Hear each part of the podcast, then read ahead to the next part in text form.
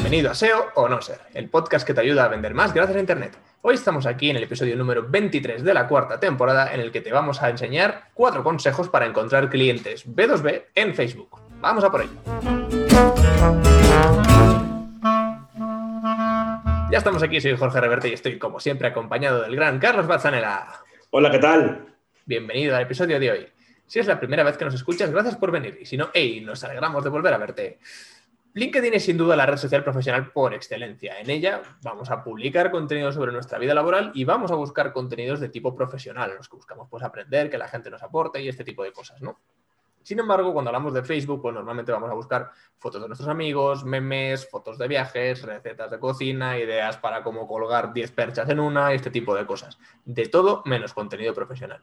Por esto, normalmente cuando hablamos de marketing B2B, nadie piensa en Facebook. El marketing B2B, por si no lo sabes, es el marketing entre empresas, ¿vale? No es a cliente final, sino es a una persona dentro de una empresa porque quieres que eh, tu solución, venderla a una persona de un puesto concreto, ¿no?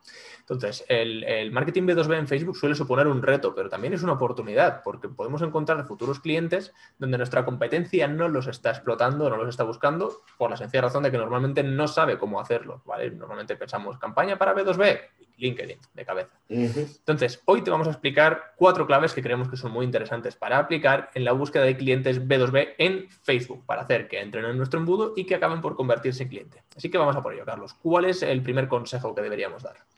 El primer consejo que tenemos que ver es saber las diferencias entre Facebook y LinkedIn para el uso, para el uso B2B o profesional, ¿vale? Porque bien, como decías tú, como decía Jorge, LinkedIn es la plataforma estrella de contenido profesional, em, pero vamos a ver cómo lo hacemos en Facebook para aprovechar las oportunidades que nos estaba comentando Jorge en la introducción. La primera diferencia, ¿cuál es? El coste. El coste de CPM, si no lo sabes, CPM es el coste por cada mil impresiones, ¿vale? De tu publicidad. El coste de CPM por Facebook es casi siempre más económico que en LinkedIn lo que nos permite, evidentemente, obtener más impresiones con el mismo presupuesto. Y por ende, podemos ser más arriesgados a plantearnos objetivos en la parte superior del embudo de ventas. Estamos hablando de la captación. Ya luego, más adelante, entraremos en más detalles sobre este tipo de contenido que vamos a colocar. Luego, segunda diferencia, las ubicaciones y los formatos. LinkedIn es un poco como lo decimos, limitado a la hora de crear formatos publicitarios. Puedes crear imágenes, pero de pocos tipos de tamaño, puedes poner un vídeo así como no, mm, pero está muy limitado en ese sentido. En cambio, Facebook pues es la plataforma reina en los formatos de publicidad.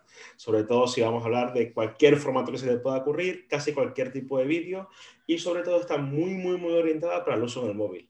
¿vale? Recordamos que hablamos de un capítulo de LinkedIn que ha sacado Stories hace poco, cuando Facebook ya lo tenía hace miles de años, igual que Instagram. Entonces, la tercera diferencia, ¿cuál es? La segmentación por intereses. Y este es aquí cuál es el punto fuerte de Facebook, el cual vamos a aprovechar mejor. Porque en Facebook entramos, como bien decíamos, para estar al día de las marcas que nos interesan, de las personalidades o los temas que nos gustan y de los que queremos estar actualizados. No solamente a nivel profesional, sino eh, abarcando toda nuestra vida. Que te interesa la pesca, eso no es algo que vas a poner en LinkedIn normalmente, pero sí lo vas a seguir. Alguno lo, alguno lo pone, no te creas que no. Sí, pues, pues muy bien, ¿no? O sea, pero a nadie le interesa, no es lo que vamos a Pon en tu currículum que te gusta la pesca, muy bien, pues eh, en una entrevista de trabajo te va a lucir bastante. Bueno, en fin. Entonces, este, generando eh, lo que hacemos con, cuando le damos a Facebook cuáles son los intereses y seguimos marcas o personalidades, le estamos dando una información súper valiosa y específica sobre todo lo que nos gusta y también sobre lo, lo que no nos gusta. ¿Vale? Entonces, toda esta información, digamos, de una manera holística de nosotros como, como usuarios, se complementa con la segmentación profesional, que es donde gana LinkedIn claramente a Facebook. Pero, como es lo más importante, hemos dedicado un punto totalmente entero, que a continuación es lo que nos va a hablar Jorge. Eso es. A ver, al final, eh, el segundo punto es olvidarnos de segmentar por puestos de trabajo y perfiles de empresa, ¿vale? Que es una de las grandes potencias que le debemos siempre hacer campañas en LinkedIn, pero es algo de lo que en Facebook debemos olvidarnos, ¿vale? Si intentamos utilizar criterios de segmentación como el título, el nombre de la empresa, el título del puesto de trabajo, del cargo, en nuestra audiencia de Facebook nos vamos a llevar un chafón, ¿vale? Olvídate, eso no existe, básicamente existe, pero la gente no lo actualiza, ¿vale? No es como LinkedIn que sí que solemos intentar tenerlo actualizado porque es una red profesional, en LinkedIn, en Facebook, perdón, pues yo mismamente puedo tener mi trabajo de hace seis años porque es que no lo toco, ¿vale? Entonces no, no es algo que tengamos actualizado con frecuencia. La segmentación eh, demográfica profesional es donde LinkedIn es mucho mejor que Facebook, eso lo tenemos que tener claro. Sin embargo, Facebook tiene ciertas características que le hacen ser bueno. Facebook es la leche segmentando, no tenemos que olvidarnos de eso. Entonces, eh, hay un apartado muy concreto, ¿vale? Que es el apartado de segmentación demográfica eh, más, más profesional, pero más genérica, ¿no? Que la que pueda tener LinkedIn. Que está dentro del apartado de segmentación detallada, más categorías, y hay audiencias que son, por ejemplo, empleados de empresas B2B y te las segmenta por tamaños, ¿vale? Pues tamaño de empresas de 10 a 200 empleados, de 200 a 500, de más de 500, ¿vale? ¿De dónde saca Facebook estos datos si la gente no actualiza sus perfiles? No tenemos ni idea, ¿vale? Pero el hecho es que funcionan, ¿vale? Por lo tanto, te recomendamos mucho probarlos. Entonces, eh, en lugar de realizar una segmentación por nombre de empresa o puesta de trabajo, podemos utilizar esto combinándolo además con los intereses, ¿vale? Que eso es algo súper importante. Por ejemplo, podemos ir a, empresas de tipo B2B que sean medianas y grandes y que esté eh, la persona a la que vamos a llegar, que esté interesada en tecnologías de la información, administración de empresas y cosas similares. Y con esto, pues seguramente estaremos llegando a perfiles similares a una persona que toma las decisiones en la área de tecnología. ¿vale? de la información, al menos alguien que está dentro de ese área y que pueda luego ser impulsor de la decisión de comprar, o si vendemos, por ejemplo, una herramienta, ¿no? software, lo que sea. Entonces, esa es una de las ventajas. Otra de ellas es eh, las eh, famosas audiencias similares o lo que se conoce como los lookalikes. ¿no?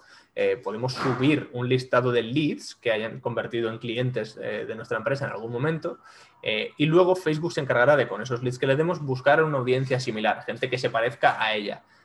¿Cómo? Pues en base a intereses, ubicaciones demográficas, estatus social, cosas que son opacas para nosotros, pero que en los que Facebook es buenísimo, ¿vale? Eh, entonces, con esta función nos estaremos dirigiendo a un grupo de personas que tienen muchas posibilidades de recorrer el mismo camino que hicieron los clientes que ya le hemos dado a Facebook. Entonces, estas son las dos focos que tenemos, que poner en, la, segmentación, ¿no? que al final es el grueso de la mayoría de las campañas. Y con esto vamos a, entender el siguiente punto y el siguiente consejo, que es eh, en qué fase del funnel nos tenemos que centrar más. Correcto, y nos tenemos que centrar en la parte superior y media del embudo de ventas. Y vaya, este es otro capítulo en que mencionamos el embudo de ventas, para variar. vaya, ha sido, oh, qué casualidad. ha sido temática esta temporada, ¿eh? Mira, qué bien. Entonces, el embudo de ventas ya sabemos lo que es, no lo vamos a ver explicar pero sí sabemos que es importante. ¿vale? Entonces, ¿cuál es la lógica que aplicamos en Facebook, como hablamos del punto 1, y tomando en consideración las ventajas de la segmentación que nos hablaba Jorge? Pues básicamente, aprovechando que el coste por mil impresiones es más bajo, pero que tenemos un tamaño de, audiencia más grande y similar, podemos hacer que sea similar a clientes que tienen altas probabilidades de ser leads y pasar a clientes, mm, vamos a utilizar Facebook para como puerta de entrada, para entrar en nuestro embudo de venta en las fases de atención y captación. Nuestro consejo es que resista la tentación de utilizar Facebook para lograr una conversión a nivel de ventas. O sea, olvídate de lanzar ofertas agresivas, de tirar, hablar sobre demos del producto o de servicio. Mm, no vayas ahí todavía. Eso en, en, LinkedIn quizás lo puedes hacer, porque la persona que entra en LinkedIn está en otra, digamos, en otro marco mental. Pero en Facebook viene a, a ver todos los temas profesionales. Sí, al final tenemos que tener en cuenta aquí un punto importante del sector B2B, que también no lo hemos hablado a lo mejor en el primer punto porque hablábamos más de las plataformas, pero hay una cosa importante en B2B y es que normalmente son decisiones, primero, que afectan mucho a la empresa y por lo tanto te juegas tu pellejo como persona que toma la decisión. Suelen ser decisiones caras, porque normalmente así como en B2C pues vendemos una cartera 20 euros, una camiseta 40, una camisa 40 euros, un pantalón, un bolso 100 euros. En B2B estamos vendiendo una herramienta que a la empresa le va a costar 20.000 euros y le va a costar y va a ser una decisión para años. ¿Vale? Por lo tanto, son procesos de decisión muy lentos, en los que rara vez nadie va a comprar, por ejemplo, un CRM sin hablar con un comercial uno a uno. Por tanto, enfocarnos en toda la parte inicial de captación está muy bien porque generamos la visibilidad, pero luego siempre tenemos que entrar eh, a hacer un trabajo de nurturing para educar por qué esa solución es la mejor, de establecer una relación más personal con los clientes. Es otro enfoque bastante distinto. Son procesos de decisión muy largos, además, normalmente. ¿eh? Correcto. Además, en B2B siempre intentamos, cuando hacemos procesos de B2B, intentamos localizar la persona adecuada, que es lo que nos va a ayudar Facebook a hacer. Pero esta persona luego es la que va a vender esa solución de manera in-house, o sea, dentro de su empresa. Por lo tanto, casi que tenemos que educarlos y convertirlos a un como un comercial de tu propia Exacto. Hay que para que pueda argumentar y defender tu propuesta delante de la dirección, delante de los otros departamentos y de toda la gente implicada. Entonces, ¿qué te recomendamos? Evidentemente, que no vayas al final de tu funnel o de tu embudo de ventas, sino que vayas al principio. Crea un vídeo, capta la atención, haz que rellene un formulario, que te escriba por Messenger, mm, y luego a partir de ahí, como bien decía vamos a, utilizar el resto del embudo. Vamos a ir a Nurturing, darle todo el argumentario, para luego buscar cerrar la venta. Eso es. Y con esto vamos a pasar al cuarto clave, un cuarto tip, que es súper avanzado y es súper específico para una situación en especial. Exacto, esto ya es, como dice Carlos, el siguiente nivel, ¿no? Por así decirlo. Entonces, el punto es que si tienes un CRM, utilices la API de conversión de Facebook. Y ahora te explicamos qué es esto porque no es fácil, ¿vale?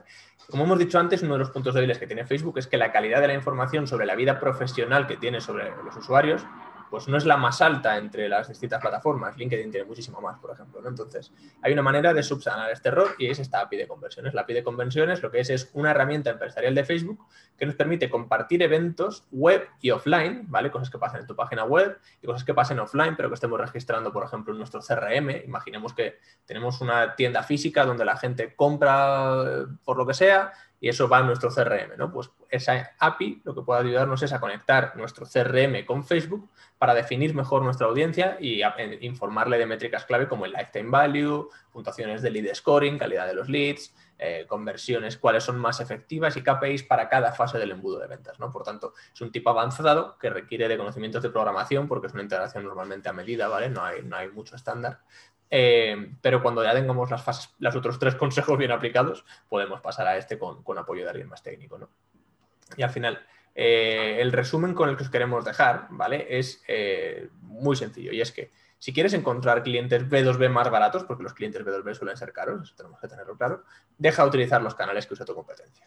¿Vale? Es verdad que en B2B nos podemos permitir leads caros. En, en B2C, pues un lead a un euro ya suele picarnos. En B2C Muchas veces dices, un lead me cuesta 50 euros. Pues, pues, vale, si luego de cada uno cierro 10 y mi ticket medio son 150.000 euros, pues me da igual.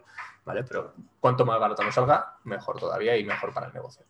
Y hasta aquí el episodio de hoy. Esperamos que te haya gustado, que hayas aprendido y sobre todo que te lo hayas pasado tan bien como nosotros. Si ha sido así, ¿para qué esperas? Comparte esto con todos tus amigos en tus redes sociales y déjanos comentarios en iTunes, en iBooks, en SoundCloud, en Spotify, en Google Podcast, eh, ¿Cuál me dejo, Carlos? Que seguro que tenemos más. iBox, eh, Radio, todo. y, los que no estén por salir, que también los tenemos. Y recuerda que puedes seguirnos en Facebook y en Instagram, donde nos puedes encontrar como Sea o no ser podcast. Y recuerda que en nuestra página web sea o no ser.es podrás encontrar todos nuestros episodios con sus resúmenes, conclusiones y los enlaces originales de los que vamos a hablar en cada uno de ellos. Eh, antes de terminar, comentar que este es el último episodio de la temporada, ¿vale? Vamos a hacer a parón de, verano, habitual, ritual, nos gusta disfrutar de esta, de esta época y volveremos en septiembre con una temporada nueva y cargada de cositas interesantes, van a ser interesantes. Sí, sí. Así que recuerda, SEO o no ser. Eh, ahí, la, cuestión. Nos vemos dentro de una temporada. Hasta pronto. Hasta luego.